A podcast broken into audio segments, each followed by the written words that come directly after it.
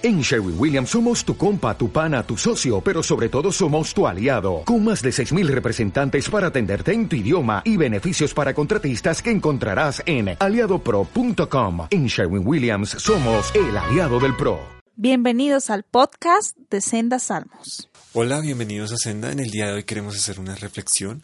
Esta reflexión trata básicamente de la luz y la oscuridad que mora en nosotros. Y para hacer esta reflexión vamos a hacer el ejemplo de una roca que está en el campo está en el piso, de la cual cuando la levantamos debajo de ella hay muchos insectos, hay muchos eh, animalitos de los cuales les fastidia la luz. Cuando levantamos la roca, esos animalitos salen corriendo y se refugian, buscan refugio en la oscuridad porque la luz les estorba, les incomoda, no es su ambiente para vivir. Asimismo, muchas veces tenemos nosotros pecados en nuestras vidas que están en la oscuridad, que están allá en el anonimato, en una especie de nadie sabe, pero todos ven la cara que muestra la piedra por encima. Cuando estamos en el campo vemos una piedra que no tiene nada, pero debajo de ella tiene muchos animalitos e insectos y muchas de nuestras vidas están igual, están llenas de cosas que en la oscuridad de Dios nos ha tocado para sacar de nuestra vida. Aún caemos en pecados, aún caemos en mentiras, en errores, aún caemos en muchas cosas que a Dios no le agradan y que sabemos que cuando Dios está en esa está enfrente de ellas y que está confrontando nuestra vida respecto a estos temas, sabemos que la luz de Dios echa fuera todas estas eh, dificultades, todos estos pecados, todas estas molestias para nuestra vida.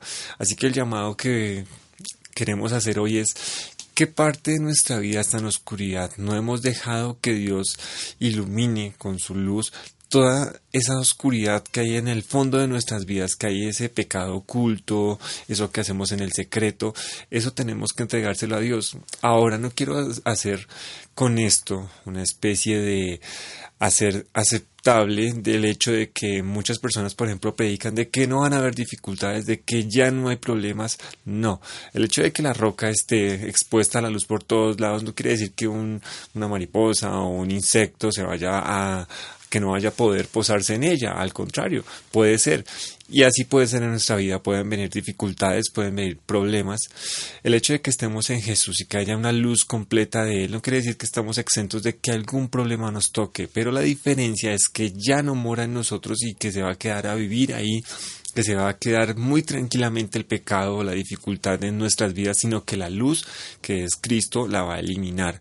Así que la llamada de hoy es a dejar que Jesús ilumine nuestra vida, saque todos los, todos aquellos pecados, todas aquellas cosas que están en contra de Él, para que seamos totalmente, totalmente iluminados por Él. Muchas gracias por estar aquí. Los espero en una próxima ocasión. Puedes visitarnos en www.sendasalmos.wix.com slash home.